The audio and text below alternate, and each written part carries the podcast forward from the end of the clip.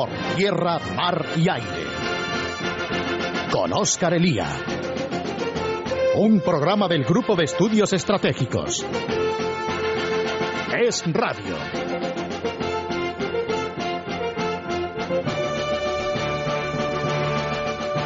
Cuando el próximo ministro de Defensa entre en su despacho del Paseo de la Castellana, se va a encontrar un Ministerio de Defensa arruinado económicamente y con graves problemas de supervivencia y organización. Si tomase la decisión de cerrar el Ministerio, de aparcar carros de combate, de amarrar barcos en muelles, de guardar aviones en hangares y de mandar a casa a todos los uniformados, aún tardaríamos varias décadas en pagar la deuda. Pero no es solo eso. La reconversión obligada de la defensa española se producirá sí o sí en unas circunstancias internacionales desconocidas para nuestras Fuerzas Armadas. Las operaciones de mantenimiento de la paz, esas que hemos conocido hasta ahora, han pasado a la historia. En los años 90, los españoles, recuérdenlo, enviamos fuerzas de interposición entre bandos que las solicitaban o que se resignaban a ellas, en misiones que suscitaban unanimidad internacional. Era la época de Yugoslavia, de los cascos azules y los blindados que, pintados de blanco, ejercían labores policiales y de mediación. Pero en el siglo que entra hemos visto ya suficientes crisis como para concluir que nuestras fuerzas no son ya fuerzas de interposición, sino que son y lo serán de imposición. Las guerras de Afganistán o Libia muestran que nuestros soldados no son ni serán admitidos por los dos bandos, sino que al menos serán y son objetivo de uno de ellos y ya no suscitan unanimidad internacional alguna, sino divisiones que, como en Libia, afectan incluso a los propios aliados de la OTAN. Esto significa, en primer lugar, que España deberá pensar muy detenidamente dónde se mete y dónde no. Primero porque la crisis económica y la situación del Ministerio de Defensa no permiten ya la alegría de mantener 3.000 soldados desperdigados por el mundo. Y segundo porque los conflictos son los que, lo que siempre han sido, aunque nosotros hayamos preferido no reconocerlo. Guerras en las que se mata y se muere, y a donde uno va a morir y matar. Y no puede ponerse en peligro la vida de nuestros soldados en misiones donde no esté plenamente justificado poner su vida en juego. En segundo lugar, la defensa, en el primer cuarto del siglo XXI, se va a renacionalizar o reestatalizar, como ustedes prefieran. Lo que significa que será cada país el que se dote a sí mismo de la defensa está pasando de ser colectiva a ser autodefensiva. Las grandes organizaciones de seguridad colectiva no lograrán per se que nuestros intereses, los españoles, se vean garantizados. Y es que en este siglo que entra, el país que tenga las ideas claras acerca de sí mismo y del mundo que nos rodea, y quien invierta lo suficiente en defensa, contará y logrará mantener su seguridad y su bienestar. Quien no lo haga, verá mermadas las dos cosas, las del país y las de sus ciudadanos. Por eso, en tercer lugar, España debe identificar claramente sus intereses nacionales, aquellos que debe garantizar mediante el uso de la fuerza si es necesario. Unos se derivan de su pertenencia a Occidente, cuyos retos, desde los misiles iraníes, la proliferación nuclear, la expansión china o el yihadismo, son también españoles. Y otros son y serán puramente nacionales. De estos, de los españoles no cuidarán ni franceses, ni americanos, ni la ONU, ni organización internacional alguna. Seremos nosotros los que debamos proveer, por nosotros mismos, de los instrumentos necesarios, buscar las alianzas más satisfactorias y dotarnos de capacidades militares. Esto significa, en cuarto lugar, que nuestras Fuerzas Armadas deben responder a las necesidades actuales de España y deben ser planificadas de acuerdo a las previsiones de esta época y de esta década en la que entramos, y no a las de hace 20 años o a las que puedan tener algunos aliados.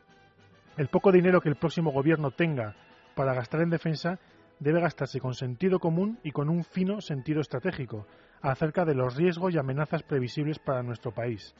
Si no, el ministro y el país entero perderán el tiempo. Y estas se concentran hoy en primer lugar en el eje Baleares-Estrecho-Canarias, a lo largo de la frontera sureste española, la inestabilidad y la incertidumbre exigen estar preparados para cualquier escenario y para cualquier crisis. Nada ni nadie puede garantizar que el equilibrio en el Magreb, de Libia a Marruecos, vaya a permanecer inalterado en los próximos años, y lo mismo podemos decir del Sahel o del África Negra. Y más aún les confieso que aquí en el GES estamos convencidos de que ocurrirá justo lo contrario a lo que muchos suponen que va a ocurrir. Diplomáticamente esto exige buscar las alianzas bilaterales necesarias para garantizar nuestra seguridad. Esto señala, en primer lugar, al otro lado del Atlántico, Estados Unidos. Su cercanía política no es condición suficiente para nuestra seguridad, pero sí condición necesaria. Y además es hora de ser ambiciosos. Es hora, por ejemplo, de que nuestro país puje por situar en Canarias el Africom. Y al otro lado de la costa mediterránea apunta también Israel, único país de proporcionar una inteligencia y una visión coherente con los valores y principios occidentales de una región en llamas que nos deparará casi seguro a los españoles disgustos en el futuro. Militarmente, los riesgos crecientes en nuestro patio trasero exigen que España se dote de una superioridad aeronaval y un dominio del Mediterráneo oeste incuestionables. Pese a la crisis, España posee los medios humanos y materiales necesarios para ello, y solo es cuestión de reorganizar y ordenar prioridades y capacidades militares. Y es que el rearme marroquí y argelino exigen replantear las prioridades militares españolas. Además, las nuevas amenazas exigen también una disponibilidad rápida ante las crisis en las que nos veamos envueltos. Las misiones al uso, esas de las que les hablaba y las que estamos acostumbrados, ya no valen. Es necesario apostar por unas fuerzas ágiles y proyectables, capaces de actuar en defensa de los intereses occidentales y de los españoles con agilidad, tanto temporal como espacial. El patético espectáculo español en Libia pone de manifiesto la necesidad de pensar en otro tipo de misiones y de objetivos españoles, que vayan más allá del participar porque sí o porque otros lo hacen en operaciones multinacionales. Y exige además una reforma en profundidad de los servicios de inteligencia españoles, el CNI. Y es que España es el único país occidental donde un, único servicio de inteligencia lo monopoliza todo, lo cual evidentemente ha sido y es fuente de escándalos en el interior de nuestro país, inadmisibles en democracia e impensables en otros países como Gran Bretaña o Estados Unidos. Y es que además el CNI ha fracasado en su papel de alertar e informar acerca de las amenazas a nuestra seguridad en nuestro patio trasero. En fin, que la situación calamitosa en que Carmen Chacón deja el Ministerio de Defensa y las Fuerzas Armadas se une la aparición de un nuevo mundo a nuestro alrededor al que los españoles deberemos hacer frente, queramos o no. Como toda crisis, esta también puede ser una oportunidad para la defensa española, a condición de tener los principios muy claros y la cabeza abierta a reformas en profundidad que garanticen la seguridad de los españoles, que a fin de cuentas es la misión que tienen nuestras Fuerzas Armadas. Y se lo dejo ya aquí. Buenas tardes amigos, hoy es 16 de octubre, soy Oscar Elía, somos el GES, esto es Radio y hoy les traemos terrorismo por tierra, mar y aire. Comenzamos.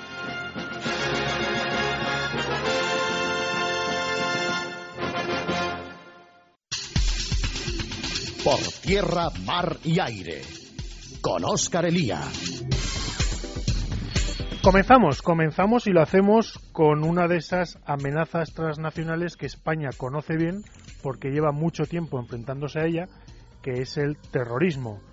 Eh, especialmente, y por lo menos en esta primera parte del programa, el terrorismo de ETA, porque eh, la colaboración internacional en la lucha contra ETA y su entorno fue una de las claves que explicaron el éxito de la política antiterrorista entre los años 1996 y 2004.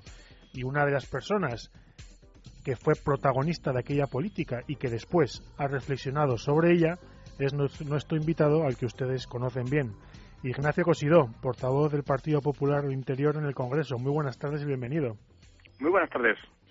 Eh, Ignacio, yo creo que pocas veces eh, podrá eh, reconocerse como se merece eh, el papel que tuvo la cooperación internacional, empezando por, empezando por Francia, en la lucha contra ETA. Sin duda, yo creo que la cooperación internacional fue uno de los ejes fundamentales de la estrategia de los gobiernos de José María Aznar para luchar contra ETA con tanto éxito, ¿no? Y esa lucha tuvo como dos, eh, dos dimensiones distintas, ¿no? Yo recuerdo que en el año 96, cuando se llegó al gobierno, pues había muchos países, incluso algunos miembros de la Unión Europea, que seguían pensando en ETA más que como una organización terrorista, pues como un movimiento político de liberación nacional, entre comillas, con un cierto halo de romanticismo y que se había distinguido en la lucha por la llegada a la de la democracia en España, pues atentando contra el régimen de Franco, ¿no? Hoy nos parece muy impensable, pero esa era la opinión que algunos medios de comunicación internacionales y algunas opiniones públicas existía, ¿no?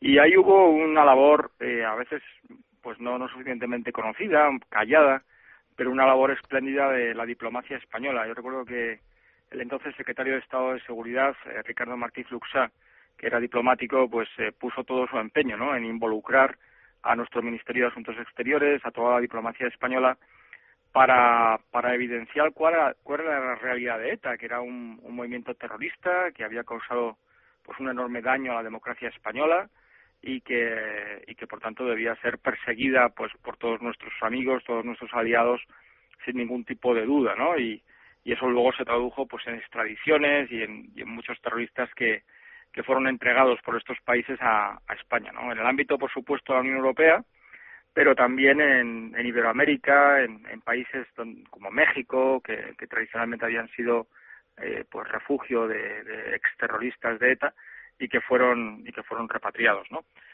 Y en segundo lugar hay una cooperación que es ya una cooperación operativa de las fuerzas y cuerpos de seguridad que fundamentalmente se hacía con Francia, porque era el territorio francés el que ETA seguía utilizando pues para mantener todos sus arsenales, para esconder sus comandos, para cometer sus atentados cruzando la frontera y ahí, bueno, la verdad es que había una buena cooperación, pero yo creo que se que gracias al trabajo de, Guardia Civil, de Policía Nacional, también al trabajo de nuestros diplomáticos, de nuestros jueces, al final de la legislatura no, no teníamos una buena relación, teníamos una excelente cooperación, ¿no?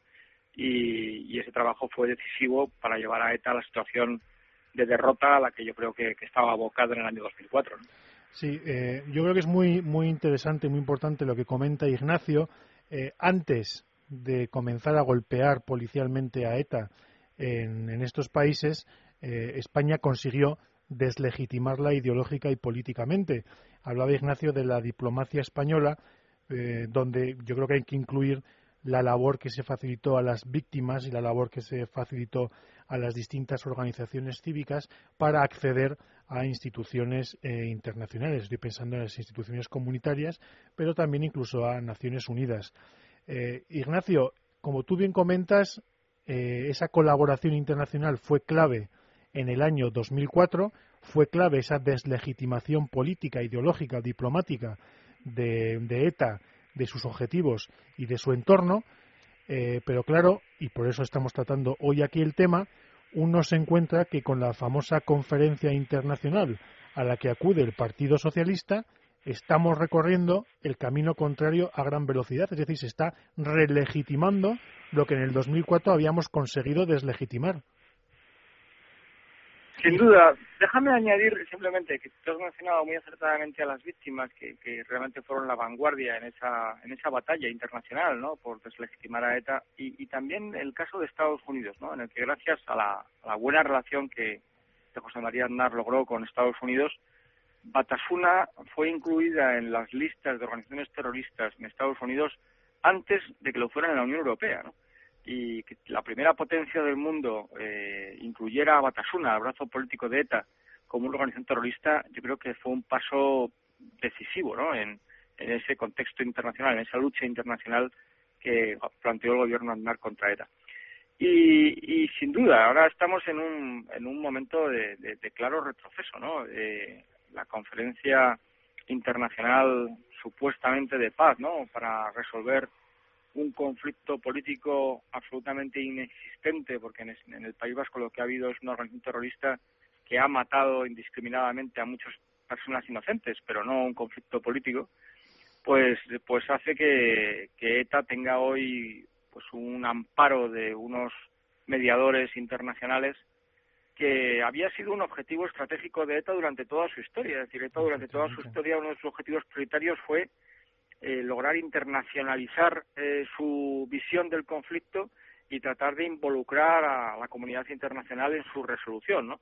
Los gobiernos no de Aznar, sino de Felipe González y todos los gobiernos de la democracia española, eh, pues yo creo que muy acertadamente habían negado cualquier posibilidad a ETA de esa, de esa internacionalización del conflicto y por tanto yo veo con enorme preocupación y con cierto grado de indignación también cómo, cómo estamos dando pasos atrás, no ya hace una década, sino, insisto, casi casi al, al principio de la democracia española, dando a ETA este altavoz, esta caja de resonancia, esta posibilidad de vender un, una visión del, de la situación en el País Vasco que es absolutamente pues injusta y condenable. ¿no?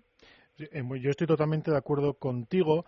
Eh, a mí la, la, preeminencia que ETA está empezando a jugar en el País Vasco, eh, el hecho de que sea hoy el actor político en el País Vasco que propone, que dispone y que lleva la iniciativa en las instituciones, me retrotrae inmediatamente a la época de la transición. Pero al, margen de esto, que lo hemos tratado en numerosas ocasiones y, y, que en esta casa lo pueden escuchar ustedes a menudo, está el hecho, no sé que tú, que en buena medida participaste de los contactos con Francia para eh, reforzar la cooperación policial, claro, eh, un país que de repente comienza a negociar con ETA, que comienza a blanquearla internacionalmente y a eh, legitimar sus objetivos y a reconocerla como tal, es muy difícil luego eh, ir por ahí pidiendo colaboración policial y colaboración judicial para detener a unos comandos o para detener a unos terroristas a los que por otra parte se les está deteniendo, se les está, eh, se les está con los que se está negociando. Es decir, yo no sé policialmente cómo cómo se puede eh, casar este problema. Bueno, yo decir, añadiría a tu reflexión, es decir, que, insisto, que ETA intente internacionalizar el conflicto, pues ha sido un objetivo y la obligación del Estado español es impedirlo. Pero a mí lo más grave de todo esto, de lo que me parece algo más que un error, es que el Partido Socialista se preste a este juego, es decir, que haya una representación oficial del Partido Socialista en Euskadi en esta supuesta conferencia de paz, me parece que es que es absolutamente inaceptable, ¿no? Y me parece que eso pues pues es un paso atrás que, que no nos podemos permitir en la lucha contra el terrorismo ¿no? sobre la cooperación policial bueno sinceramente he de decir que ahí soy algo más optimista en, en un doble sentido no por un lado yo creo que Francia en estos momentos ha asumido la lucha contra ETA como un objetivo de su propia agenda de, de seguridad interior. Es decir ya no estamos hablando solo de una cooperación con un país aliado, amigo, miembro de la Unión Europea y vecino como es España, sino que ETA ha matado en Francia, ETA ha matado policías, ha matado gendarmes, y por tanto yo creo que hace ya tiempo que, el gobierno francés, que, Francia ha asumido a ETA como una amenaza propia, ¿no? Y en ese sentido yo creo que la, la lucha contra Francia, contra ETA en Francia por parte de las autoridades francesas va a continuar, ¿no? Y en segundo lugar, también soy optimista en el sentido de que la experiencia nos demuestra que incluso en los momentos que ha habido una negociación política directa entre el gobierno de España y la banda terrorista ETA, pues en nuestro país ha habido pues muchos guardias civiles, muchos policías, muchos fiscales, muchos jueces que han mantenido la lucha contra ETA eh, sintiéndose completamente al margen de cualquier acuerdo político que, que el gobierno llegara con la organización terrorista, ¿no? Eso a veces a, alguno le, ha costado su propia carrera y estoy pensando en el fiscal jefe de la Audiencia Nacional, ¿no? Que fue revelado precisamente por eso, porque porque mantuvo eh, una lucha absolutamente sin cuartel en el marco de aquella desgraciada negociación política con la banda terrorista. Pero eso es lo que nos ha permitido que a pesar de aquel error inmenso eh, y a pesar de todas las cosas que han sucedido después, de intentos de, de alguna manera de rehabilitar políticamente a la banda terrorista, pues la lucha policial haya continuado y la cooperación con Francia haya continuado. Y a mí me consta que, en estos momentos, pues, pues la Guardia Civil, la Policía Nacional, la Policía Francesa siguen, siguen con la guardia muy alta luchando contra ETA porque no, no se fían en absoluto de estos eh, cantos de sirena que desde la banda terrorista o su brazo político están entonando. ¿no? Bueno, cantos de sirena que no solamente proceden de la banda terrorista, sino que proceden también del partido que ostenta el gobierno de la nación y de algunos de los principales medios de comunicación en este país. Pero, Ignacio, efectivamente, eh, la policía, la Guardia Civil, eh, que tiene una visión bastante más coherente y bastante más eh, consistente que la de parte de la clase política, pero la cuestión es cuáles son, a tu juicio, las tres medidas que, se deberán tomar cuando la lucha antiterrorista vuelva otra vez a funcionar eh, a partir de, noviembre de este año para volver a poner sobre los raíles la lucha contra ETA y, garantizar su, su extinción y su aniquilación definitiva. Bueno, para mí lo más importante es mantener la determinación de vencer a ETA, es decir, no desistir y eh, al final ETA puede acabar o a través de un acuerdo político o a través de una derrota. Y claramente el nuevo gobierno que surge de las urnas, que yo espero que sea un gobierno del Partido Popular, porque así lo hayan querido los españoles, pues va a recuperar esa voluntad inequívoca de derrotar a ETA y que sea una derrota en el que haya unos vencedores que son las víctimas del terrorismo y el conjunto de los ciudadanos y demócratas españoles, ¿no? Lo segundo y fundamental es, eh, pues, eh, pues mantener esa esa tensión y, sobre todo expulsar a los terroristas de las instituciones democráticas, de los ayuntamientos del País Vasco, de Navarra, de la Diputación Foral de Guipúzcoa, en las que se encuentran incrustados en estos momentos.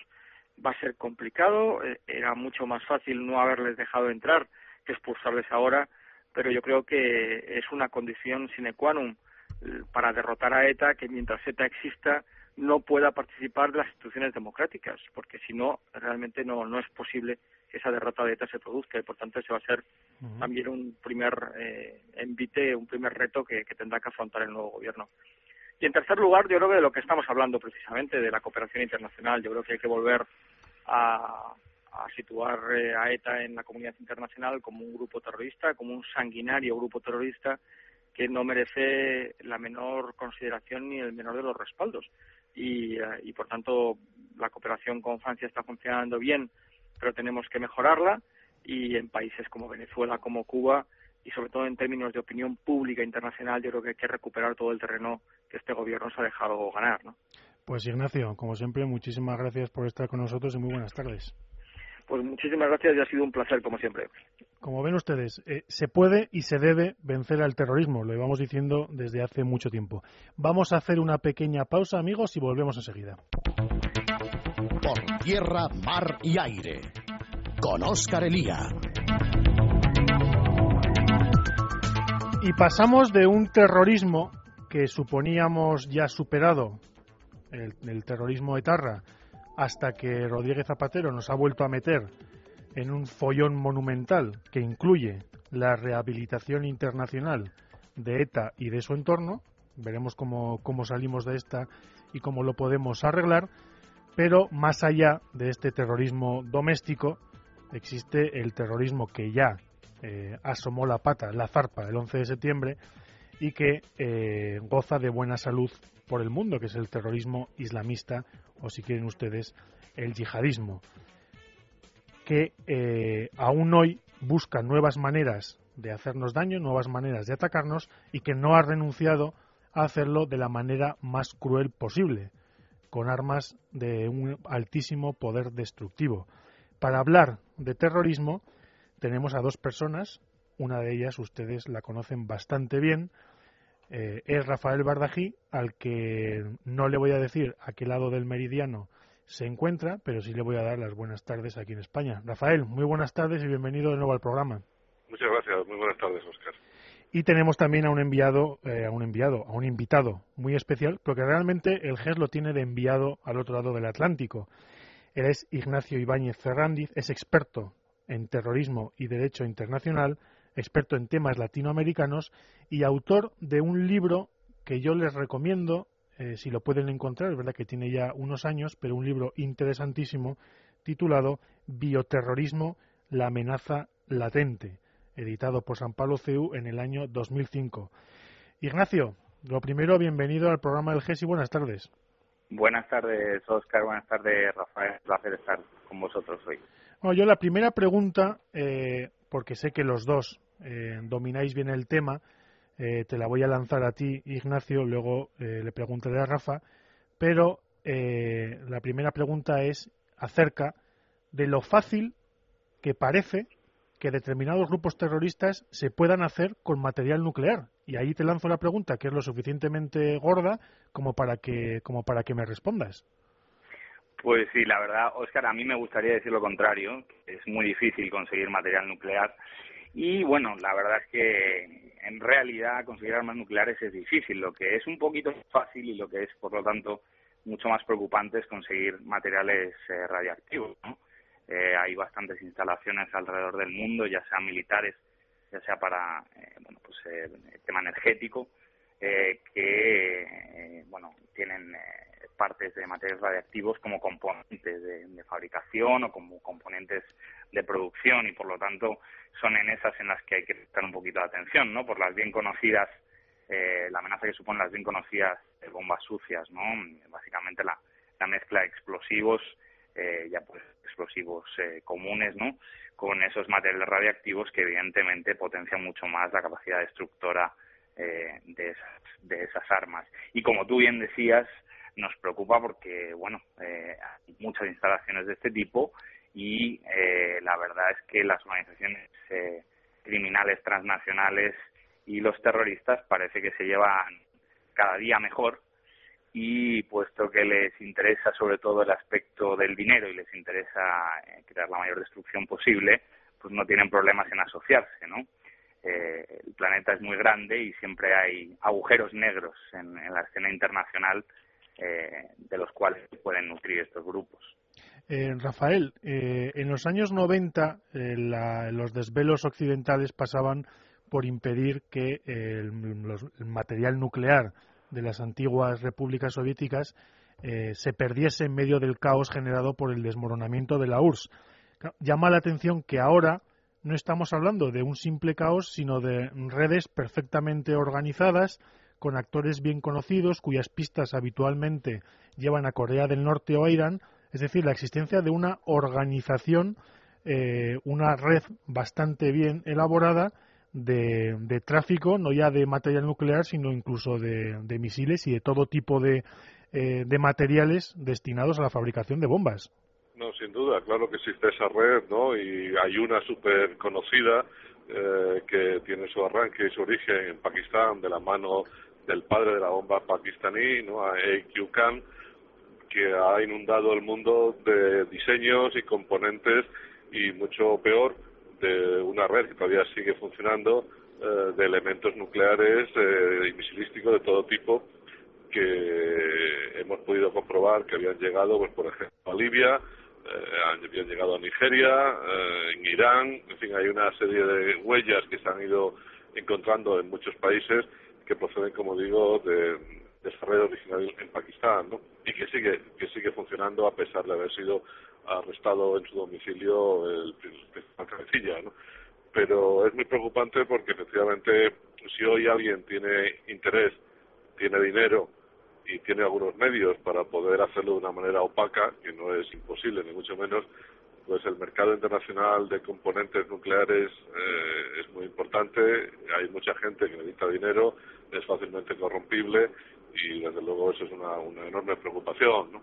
Yo quisiera recordar una anécdota, ahora que ya eh, ha sido desalojado del poder el coronel Gaddafi en el año 91, iba a despedir del puerto de Trípoli al almirante Kulikov, que llevaba la última escuadra del Sommedrón, la escuadra soviética en el Mediterráneo, camino del Mar Negro, y cuando iba a despedirle se presentó con un camión cargado de lingotes de oro, unos entonces 1.500 millones de dólares más o menos del, momento, y le dijo, eh, si usted y su tripulación se queda con el submarino, mande usted la fragata de vuelta, pero este submarino yo le multiplico por 10 de este precio, ¿no?, a lo largo del tiempo. Eh, afortunadamente el almirante soviético eh, rechazó la oferta, pero en fin, es una de las ideas que, como digo, se pueden explotar en cualquier momento por grupos gubernamentales o por grupos no gubernamentales, ¿no? particularmente los grupos terroristas como Al-Qaeda, que, hacen de los espectaculares atentados su razón de ser. Eh, Ignacio, esto que comenta Rafa, eh, la anécdota de Gaddafi, muy de Gaddafi por otra parte, pero que yo creo que explica bien y muestra bien eh, la sensación de que existe un, un mercado para este tipo de, de material eh, que, incluye determinados estados y en el que están integrados eh, determinados grupos terroristas.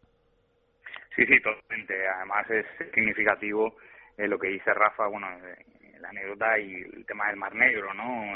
Ahora mismo una de las mayores preocupaciones que tiene nuestros queridos burócratas de la Unión Europea en el ámbito de seguridad es, esta zona del Mar Negro, ¿no? Y cómo Rumanía y Bulgaria eh, de alguna manera pues actúan de, de escudo eh, para la Unión Europea ante ante todas estas mafias locales que existen, ¿no? No debemos olvidar que esa zona es una zona eh, muy complicada, ¿no? tenemos tenemos a Turquía ahí, tenemos a Rusia, tenemos a Moldavia, tenemos a Ucrania, y evidentemente es la, la conexión con, con Medio Oriente. Comentaba acerca de acerca de Pakistán.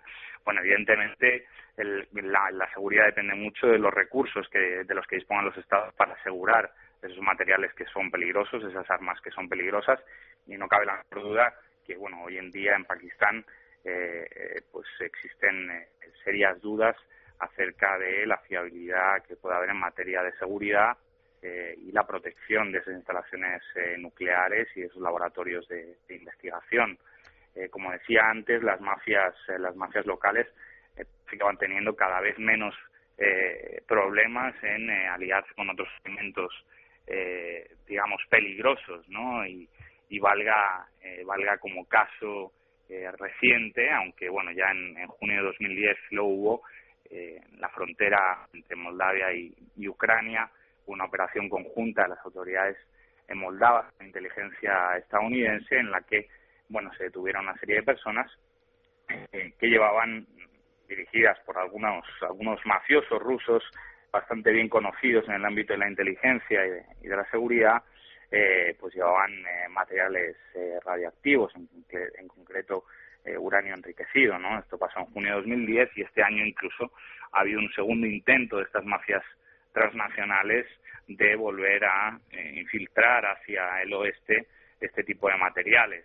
Evidentemente, esto podría pasar casi por un una mera historieta eh, eh, anecdótica. El problema es cuando hay conexión precisamente entre estas mafias transnacionales y elementos terroristas. En concreto, la, operación que se llevó a cabo y que aún hoy está abierta eh, contra este grupo y, bueno, determinados delincuentes relacionados con mafias rusas es especialmente significativa porque pretendían llevar estos materiales de uranio enriquecido a eh, lo que se cree son elementos, células terroristas del norte de África y evidentemente entra en juego Al Qaeda en el Madrid Islámico y bueno, ahí es donde nos podemos eh, preocupar más, ¿no? Es bien conocida y en tu, a lo largo de tus programas, Oscar, lo habéis diferentes expertos explicado muy bien, eh, bueno, las ganas que tiene Al Qaeda de utilizar armas de destrucción masiva para atentar contra intereses occidentales. Eh, Rafael, esto que comenta Ignacio, es decir, eh, el interés de Al Qaeda por hacerse por armas de, con armas de destrucción masiva eh, viene de lejos. Yo no sé hasta qué punto hemos conseguido evitarlo por pericia, por suerte o porque Al Qaeda no ha logrado esa fase final para lograr construir la bomba y, en el peor de los casos, colarla en alguna de nuestras ciudades. No, sin duda, si me deja robarle a nuestro querido eh, amigo John Bolton, el em-, embajador de Naciones Unidas, tiene una frase preciosa que dice que hay islamistas en busca de una bomba, como es el caso de Irán y Al Qaeda, y hay bombas en busca de islamistas, como es el caso de Pakistán, ¿no? Y su arsenal nuclear. Y Al Qaeda desde bien, desde bien temprano eh, ha buscado cualquier método a su alcance para infligir un gran daño a los países occidentales. Se sabe que han hecho ensayos con armas químicas en, Afganistán mientras estaban allí en, su refugio ah, antes de ser expulsados. Eh, se sabe que tienen documentos sobre eh, cómo construir ingenios nucleares, pero afortunadamente no han conseguido lo principal, que es el material radiactivo, eh, para poder poner en marcha su campaña de destrucción masiva. ¿no?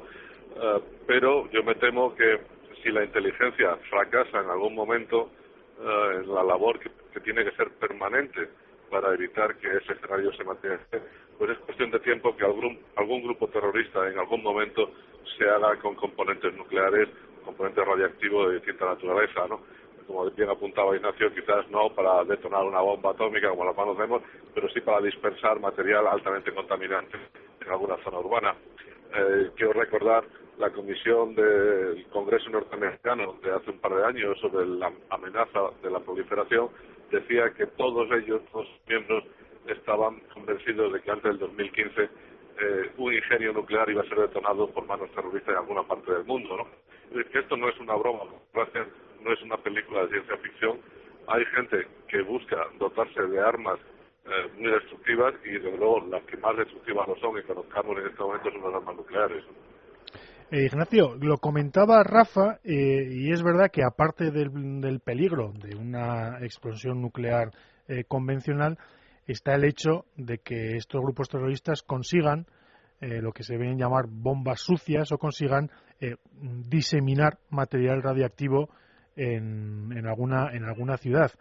el problema de esto, para nosotros, la facilidad para ellos, está en que este tipo de, bombas, este tipo de, armas, es más fácil de conseguir, se puede lograr a partir de, eh, hospitales, de uso civil de, la energía atómica, lo cual lo hace en principio mm, más peligroso y juega un punto a favor de, de estas redes terroristas. Totalmente, Oscar. Y además, bueno, por poner un ejemplo bastante banal, pero al mismo tiempo bastante ilustrativo. Las radiografías que todos nos hacemos cuando desgraciadamente nos podemos caer al suelo mientras practicamos algún deporte y nos rompemos algún hueso, esas radiografías contienen eh, material radiactivo, ¿no? Eh, hay, hay, una gran preocupación, eh, sobre todo en la comunidad internacional, en la parte de seguridad e inteligencia, alrededor de de qué manera, por ejemplo, esos desechos radiactivos son tratados. Eh, como decíamos al principio, es muy difícil controlar todas las fronteras del mundo, es muy difícil controlar todas las eh, centrales eh, y, fábricas y, lugares de desechos de estos materiales radiactivos, ¿no? Entonces, desde un punto de vista preventivo, ¿qué podemos hacer? Bueno, pues desde un punto de vista preventivo, evidentemente, como decía Rafael, tenemos que estar de alguna manera preparados para un posible eh, ataque con estas armas. No debemos caer en la histeria colectiva, pero tampoco debemos, evidentemente, eh, menospreciar la amenaza. No debemos gastar en demasía, pero tampoco debemos recortar los presupuestos en materia de defensa y en materia de seguridad. Eh, me parece que es un, es un error cualquiera de los dos puntos. Evidentemente, y por poner un caso significativo, puesto que estábamos hablando del Mar Negro eh, y del, bueno, la responsabilidad de Rumanía y Bulgaria en esos tráficos de materiales peligrosos, sobre todo de cara al norte de África, ¿no? Eh, pues la Unión Europea ahora mismo está gastando eh, en dos diferentes programas de control de fronteras, uno Frontex y otro para el sur de Europa, una cantidad de millones muy importante, también porque está conectada con la eh, con las comunicaciones satelitales y la nueva industria de comunicación satelital, unas cantidades eh, excesivamente elevadas para el rendimiento que están dando. ¿no? Estos programas están tardando en aplicarse y evidentemente hay una falta de criterio de raciocinio en el, en el empleo del gasto. Bueno, ese sería un ejemplo negativo. Por otro lado, Estados Unidos eh, ha estado gastando durante mucho tiempo mucho dinero en la prevención en materia de armas biológicas.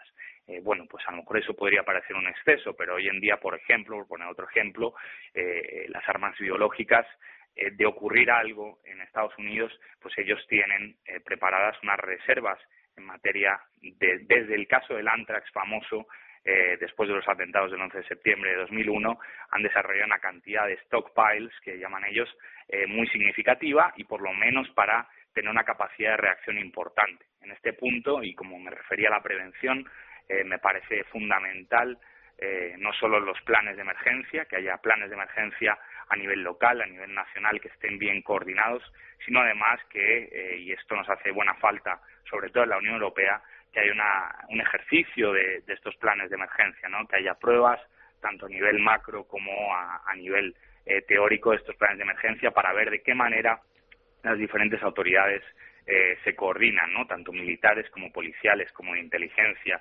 aduanas, etcétera. Muchas veces ese es el punto, ¿no? Eh, hay demasiada burocracia y poca coordinación entre las agencias de seguridad. Sí, eh, Ignacio publicó, eh, publicamos en la página del Grupo de Estudios Estratégicos un análisis que yo le recomiendo a mediados de septiembre titulado 11S los próximos 10 años. Ignacio, ¿cuál es ¿cuáles son las amenazas o qué cabemos, qué podemos esperar, qué cabe esperar de los próximos diez años? Bueno, yo, yo creo que, que, es un esto de, ser eh, clarividente no es una de no es una de las virtudes de la que de las que uno pueda vanagloriarse, ¿no? Porque uno siempre al final eh, va a equivocarse. Es imposible, es imposible eh, tener eh, suficientes datos como para entender la complejidad del mundo en el que, en vivimos, ¿no? Necesitamos un poco de la humildad socrática, clásica, de la que muchas veces carecemos eh, para, para diagnosticar de manera efectiva cuáles son los, los, retos y las amenazas, ¿no? Con la información limitada de la que disponemos, y evidentemente la información eh, pública que nos ha clasificado los diferentes gobiernos, eh, bueno, yo intenté en ese artículo proponer algunas medidas, ¿no? Fundamentalmente, eh, porque me parece, como decía, en la materia, en materia de prevención, que deberíamos centrarnos, ¿no? estamos entrando en una fase, evidentemente ya estamos con la cabecita bien, bien dentro de recesión económica, todo parece apuntar que esta, este, este impasse eh, de crecimiento económico a nivel mundial, sobre todo en las potencias occidentales, eh, mm, va a durar un cierto tiempo, ¿no? Eh, todos sabemos de, los miedos que hay en Estados Unidos sobre el double dip y, por supuesto, en Europa con la crisis de deuda soberana, por lo cual debemos tener en cuenta, y una prueba de ello es los recortes en el Reino Unido, los recortes que va a haber en materia de defensa también en Estados Unidos, debemos tener en cuenta que vamos a disponer de recursos limitados. Por lo tanto, ¿De qué manera podemos asignar eficientemente esos recursos limitados? Bueno, desde mi punto de vista creo que hay una materia clave en la que deberíamos centrarnos, que es la protección de infraestructuras críticas. Evidentemente, las centrales nucleares, las centrales energéticas, eh, eh, el CERN, por ejemplo, por, poner un ejemplo europeo, eh, son lugares clave en los que un atentado terrorista podría ser catastrófico. Esa es la infraestructura crítica en la que nos podríamos centrar no solo eso, sino sectores, por ejemplo, como el turismo en, en, países que tengan, como España, por ejemplo, dependa mucho del sector turístico, ¿no? Una disrupción al sector eh, eh, turismo. Evidentemente, eh, cuestiones relacionadas con infraestructuras críticas que tengan a su vez que ver con el control de las fronteras, ¿no? La porosidad de, de las fronteras de las que hablábamos antes. Yo creo que hay una serie de infraestructuras críticas, puertos, puertos, centrales energéticas, sobre las que, deberíamos eh, realmente centrarnos con los recursos limitados de los que disponemos. Eh, Rafael, lo que comenta Ignacio de las infraestructuras críticas, que yo supongo, supongo doy por hecho que no solamente exigen una defensa eh, pasiva, sino, sino activa y proactiva.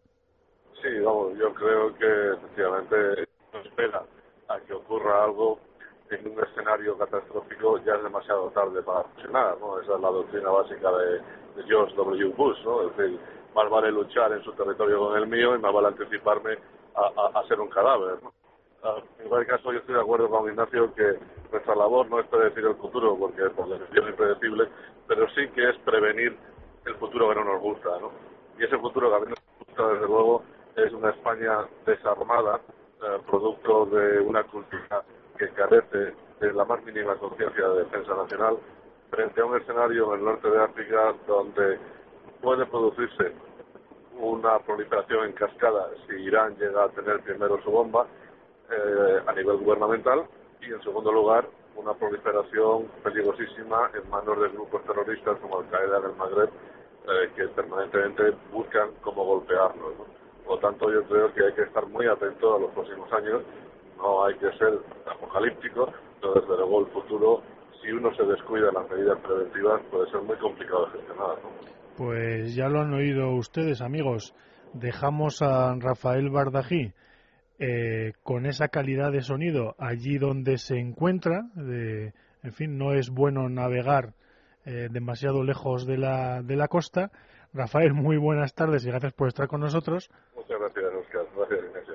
Y Ignacio, eh, como siempre, recordarte que esta es tu casa y que amenazamos con volver a contar contigo en un futuro. Muy buenas tardes. Muchísimas gracias, Oscar, y será un placer. Y buenas noches y toda la suerte del mundo. Y a todos ustedes, amigos, lo dejamos aquí. Volveremos la semana que viene con mi agradecimiento para Ignacio Cosino, Ignacio Ferrandiz, Rafael Barrají y Carlos Millán, que nos ha guiado durante toda la hora. Nos oímos, nos escuchamos la próxima semana aquí en Es Radio. Hasta entonces, muy buenas tardes a todos ustedes.